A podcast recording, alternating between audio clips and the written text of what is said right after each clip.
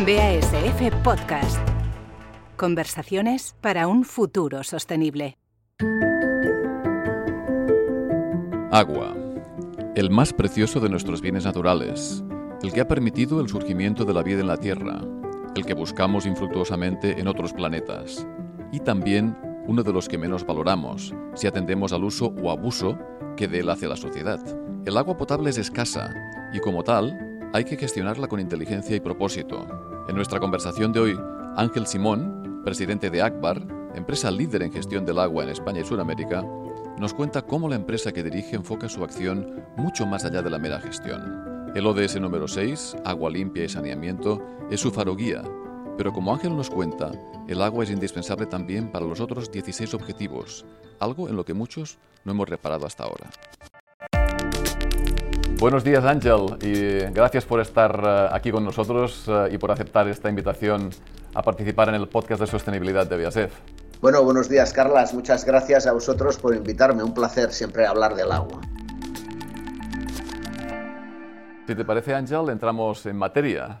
El agua es ese bien que damos tan a menudo por descontado y que además es objeto del ODS número 6, el agua es además uno de esos eh, elementos críticos en el bienestar del planeta y posiblemente también uno de los más afectados por la emergencia climática. ¿Cómo se prepara Akbar para mitigar sus efectos y qué proponéis para combatirlos en sociedad? Bueno, Akbar, como tú muy bien has dicho, su eje central es, el agua y los ODS también el eje central es, es el agua. Yo creo que se ha definido muy bien cómo podemos llegar con el camino de los ODS y también la lucha contra el cambio climático, que como tú sabes bien, pues es adaptación, mitigación, financiación y cooperación, son estos cuatro temas, ¿no? Por lo tanto, Akbar está trabajando en los cuatro, ¿no? Es decir, estamos trabajando en la mitigación de los efectos del cambio climático, ¿no? Es decir, y, por lo tanto, cuando acontece uno de estos acontecimientos, a ver cómo podemos paliarlo. Trabajamos en la adaptación. La adaptación pasa por la resiliencia en las grandes ciudades, por lo tanto, nuevas infraestructuras, nueva manera de gestionar. Financiación, evidentemente, cada vez estamos más yendo hacia bonos verdes, estamos yendo hacia una financiación en la cual las entidades bancarias tengan en cuenta que hay que disminuir huella de carbono y huella hídrica y la cuarta, que es la clave, que es el, el, el ODS 17, ¿no? Que es la cooperación. ¿eh? Y, por lo tanto, eh, yo lo he dicho muchas veces, a veces pienso que me repito demasiado, pero participación público-privada, participación público-privada.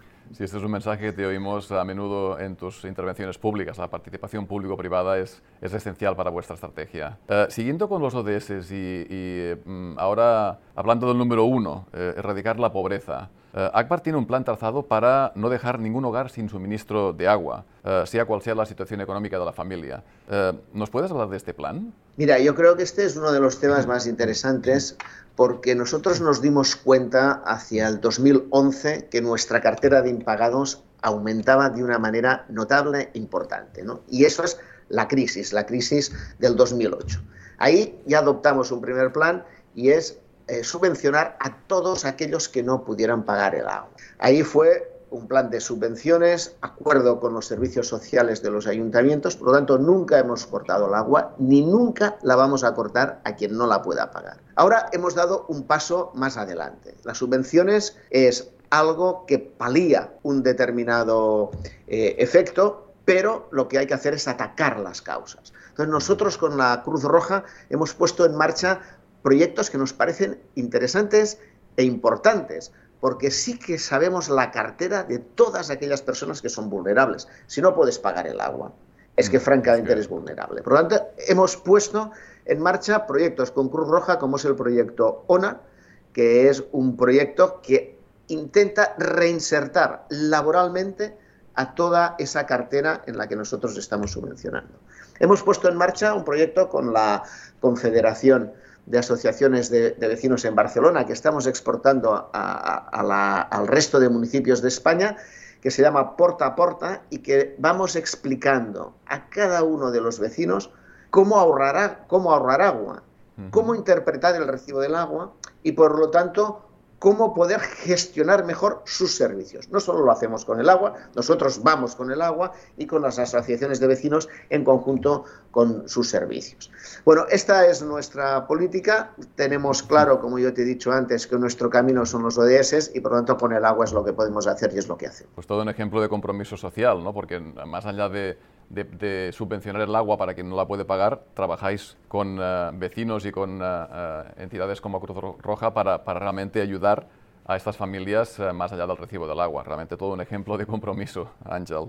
Em, hace algún tiempo escribías en La Vanguardia sobre la necesidad que tienen las empresas de ampliar el alcance del contrato social que tenemos con, con, nuestros grupos de interés. Y hemos leído también que ACBAR celebra una Junta General de Grupos de Interés. ¿Qué, qué aspecto tiene este nuevo contrato social, según vosotros? Bueno, yo me permito enlazar contigo con lo que comentábamos antes, ¿no? Eh, eh, ¿Es un ejemplo de acción social? No, yo creo que las empresas tenemos que establecer un, contrato social con la sociedad.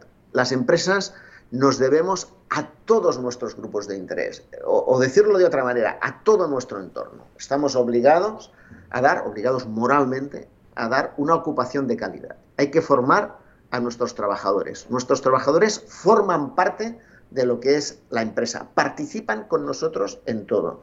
Hay que tener una relación adecuada con nuestros proveedores. No podemos tratar a nuestros trabajadores de una manera y a nuestros proveedores de otra. Nuestros proveedores tienen que tener un compromiso con los ODS como los tenemos nosotros. Tienen que tener un compromiso con la innovación como la tenemos nosotros y tienen que tener un compromiso social como lo tenemos nosotros. Por lo tanto, nuestros proveedores tienen que entrar en, en, la misma línea en el ecosistema de la compañía. Lo mismo ese compromiso con la sociedad, con la innovación y ese compromiso social que tú comentabas antes. ¿no? Por lo tanto, como compañía hay que establecer un contrato social y hay que establecer cuál es nuestro acuerdo con los diferentes grupos de interés. Y por supuesto que los accionistas y quien financia la compañía también forma parte de este grupo de interés. No solo ellos, sino todo, todo el conjunto. ¿no? Y ese es el contrato social que nosotros estamos estableciendo con todos nuestros grupos de interés. Por eso celebramos la Junta General de Grupos de Interés, que no solamente es un acto, sino que es eh, como siempre, una gestión en continuo que haces durante todo el año permanentemente con ellos, que lo plasmas en un día para explicar la gestión. Es una idea muy interesante, Ángel, que quizás debería ser exportada a muchas otras compañías. Eh, ahora que los fondos de, reconstrucción eh, están en boca de todo el mundo, te hemos oído asegurar que la transición debe ser verde, justa y solidaria, y que el agua tiene que tener más protagonismo. Con lo que estás viendo hasta ahora, ¿tú crees que vamos por buen camino para poder usar estos fondos Next Generation? yo, yo, creo que los fondos Next Generation nos abren una autopista para poder realizar esa reconstrucción. Me gustaría que el agua tuviera un papel más importante, no hemos conseguido que fuera un PERTE, pero yo creo que sí que vamos a conseguir, eh, con los acuerdos que tenemos en las diferentes comunidades autónomas, que tenga un papel protagónico importante, porque al final, como hemos estado comentando muchas veces en esta entrevista, el agua forma parte esencial de los ODS. En consecuencia, si lo que queremos es unos fondos estructurales en los que se tenga en cuenta la reconstrucción verde, que se tenga en cuenta lo digital y también que se tenga en cuenta la equidad de género, el agua va a pasar, eh, es uno de estos motores y ejes centrales.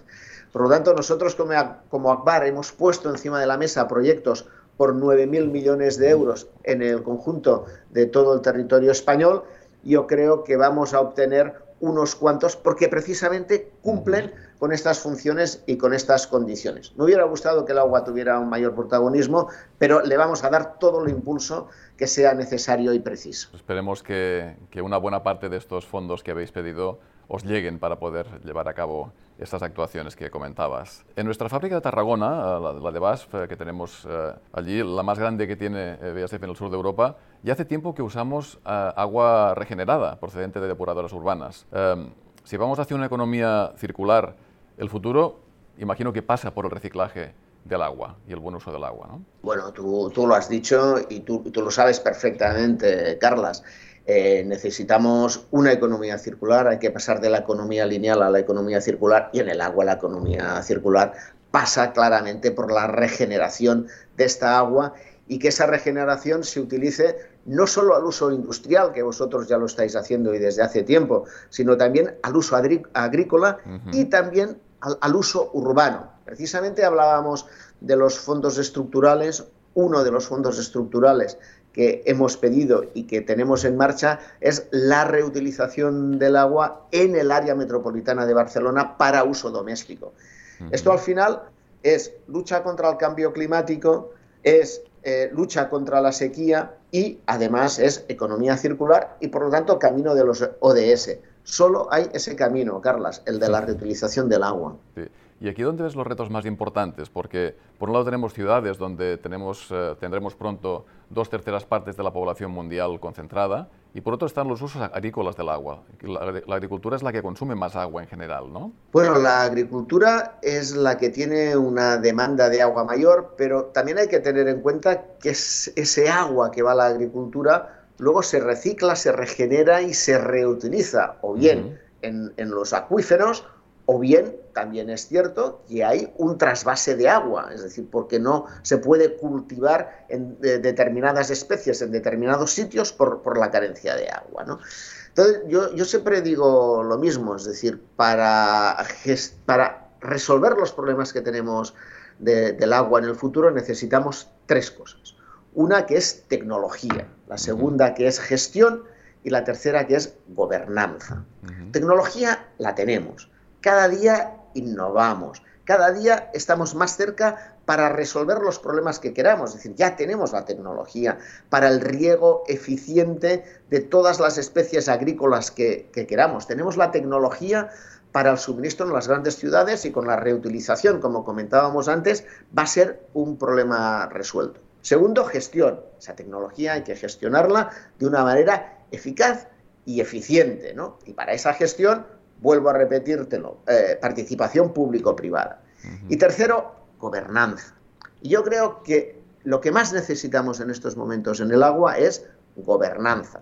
Tenemos que ver cómo estructuramos esa participación público-privada, cómo estructuramos esa aplicación de la tecnología, cómo estructuramos los diversos usos del agua. Por lo tanto, de los tres temas yo creo que lo más importante, lo más necesario en estos momentos es la gobernanza. Es decir, cómo nos damos a nosotros mismos unas normas y una conducta para gestionar este agua con esta tecnología. Si hablabas ahora de innovación, eh, que también supongo que pasa por la digitalización de vuestras operaciones. ¿Cómo, se innova para hacer eh, el ciclo de agua más sostenible? ¿En qué parámetros os movéis de digitalización en este momento? Bueno, eh, evidentemente la innovación forma parte en estos momentos del business as usual, ¿no? Digitalización, eh, todos estamos digitalizando, Es decir, el, problema creo que en estos momentos no lo tenemos en la digitalización, porque la digitalización en el fondo es tener los datos de todo tu servicio, de toda tu gestión, sino que el problema, y es donde estamos trabajando en el frente de la digitalización, en la innovación, es en cómo tratamos estos datos. No solamente cómo tratamos estos datos, sino cómo parametrizamos estos datos para que esta gestión sea más eficiente. Bueno, en estos momentos nosotros tenemos digitalizada eh, la operación de nuestras ciudades más importantes. Es decir, durante el COVID, por ejemplo, hemos sido capaces de que con un único ordenador y una única persona en su casa ha podido llevar toda la gestión de una ciudad importante de 300 o 500 mil habitantes o la propia de Barcelona de 3 millones y medio de habitantes. Por lo tanto, la digitalización ya está ahí. La innovación viene en el tratamiento y uso de estos datos. Pero también hay otra innovación. Es decir, necesitamos innovación en cómo somos más eficientes en, en la gestión de las aguas subterráneas y, por lo tanto, cómo sabemos regenerar esas aguas subterráneas cómo utilizamos la reutilización de la que estábamos hablando y, por lo tanto cómo somos más eficientes y un agua de mejor calidad en esa reutilización. Y el ejemplo son las biofactorías, que es una de nuestras aplicaciones más recientes de la innovación que hemos hecho. Y en otro campo eh, de la innovación muy importante, que hace muchísimo tiempo que Akbar empezó, de hecho empezamos en los años 80, a detectar los virus tanto en el agua potable como en el agua residual. Esto ha sido muy importante ahora con el COVID, porque toda esa investigación que hemos llevado desde hace muchísimo tiempo nos ha permitido aplicar una tecnología para detectar el virus del COVID en las aguas residuales, que también ha permitido avanzarse a determinadas decisiones de las entidades públicas respecto al avance de, la pandemia. Pues como ves, hay determinados puntos en los que vamos avanzando en la innovación. Pero una cosa importante, y tú lo sabes muy bien como industrial, ¿eh? la innovación tiene que hacerse en el taller, ¿no? Es decir, en la fábrica, es decir, en la operación. No hay innovación si no se aplica directamente. Sí, señor, no puedo estar más de acuerdo. Innovación es tener la idea, pero llevarla a la práctica y que sea útil eh, en la vida real de las empresas, ¿eh? efectivamente. Bien, y ya para terminar, 2030 eh, lo tenemos a la vuelta de la esquina y los objetivos que tenemos para esa fecha son enormemente ambiciosos. ¿Tú eres optimista de que llegaremos a tiempo? ¿Qué deberíamos hacer para, para poder llegar a tiempo? Bueno, yo soy un optimista de los que me gusta que me pille el optimismo trabajando, ¿no? Entonces, yo creo que los retos que tenemos para el 2030, efectivamente, como tú dices, son unos retos importantes, pero yo pienso que lo que tenemos que hacer es trabajar es trabajar todos. Eh, hicimos desde el Círculo de Economía un documento eh, sobre el Green Deal que básicamente venía a decir, y en el que obviamente yo estoy absolutamente de acuerdo porque presidí la comisión en la que trabajamos los distintos sectores, que lo más importante es cómo hacemos la transición. Sabemos dónde queremos llegar, pero cómo hacemos esa transición de manera que sea una transición justa, pero que sea una transición eficiente. Por lo tanto, ahí necesitamos gobiernos, gobiernos con sus regulaciones, gobiernos con su legislación y también con su participación. Necesitamos empresas privadas. Las COPs lo van definiendo muchas veces. No solamente hacen falta los gobiernos, sino hace falta las empresas. Por lo tanto, participación público-privada otra vez. Y también hace falta el compromiso individual. Es decir, sabemos que esa transición va a tener un coste, hay que poner encima de la mesa ese coste y socialmente cada uno de nosotros tiene que saber hasta cuánto está dispuesto en esa transición para admitir este coste. Por lo tanto, yo creo que sí, que estamos trabajando todos y mucho y por lo tanto, si somos capaces de cooperar entre nosotros, gobierno, gobiernos, gobiernos, empresas privadas, empresas privadas, universidad y sociedad, sí que vamos a llegar a esos objetivos. Pues eh, es, un mensaje, como decías, optimista, aunque muy razonado. Has dado muchos argumentos para explicar que realmente tienes eh, esa, visión positiva. Yo me quedo con este mensaje de trabajo. Eh, hay que trabajar en colaboración con todos los stakeholders. Em, el compromiso individual, a pesar del coste que va a suponer avanzar en esa dirección que todos queremos, la centralidad del agua como recurso básico y, el uso de los ODS por, parte de, de Akbar para, para, seguir en este camino, eh, la innovación, la colaboración público-privada y el contrato social, esta, esta vocación de Akbar de realmente servir a la sociedad uh, y ir más allá de simplemente pues, uh, subvencionar algunas, algunas personas, ayudándolas realmente a, a, gestionar con mayor eficiencia su recurso fundamental que es el agua.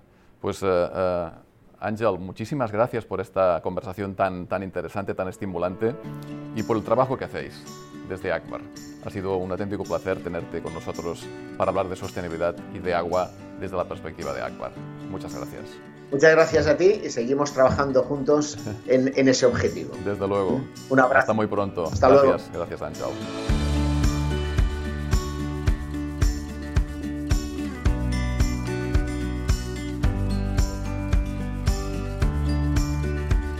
Ángel Simón nos deja una auténtica colección de herramientas, tanto personales como corporativas, para hacer frente al reto global alrededor del agua. Compromiso individual, que él asocia con trabajar duro. Colaboración público-privada.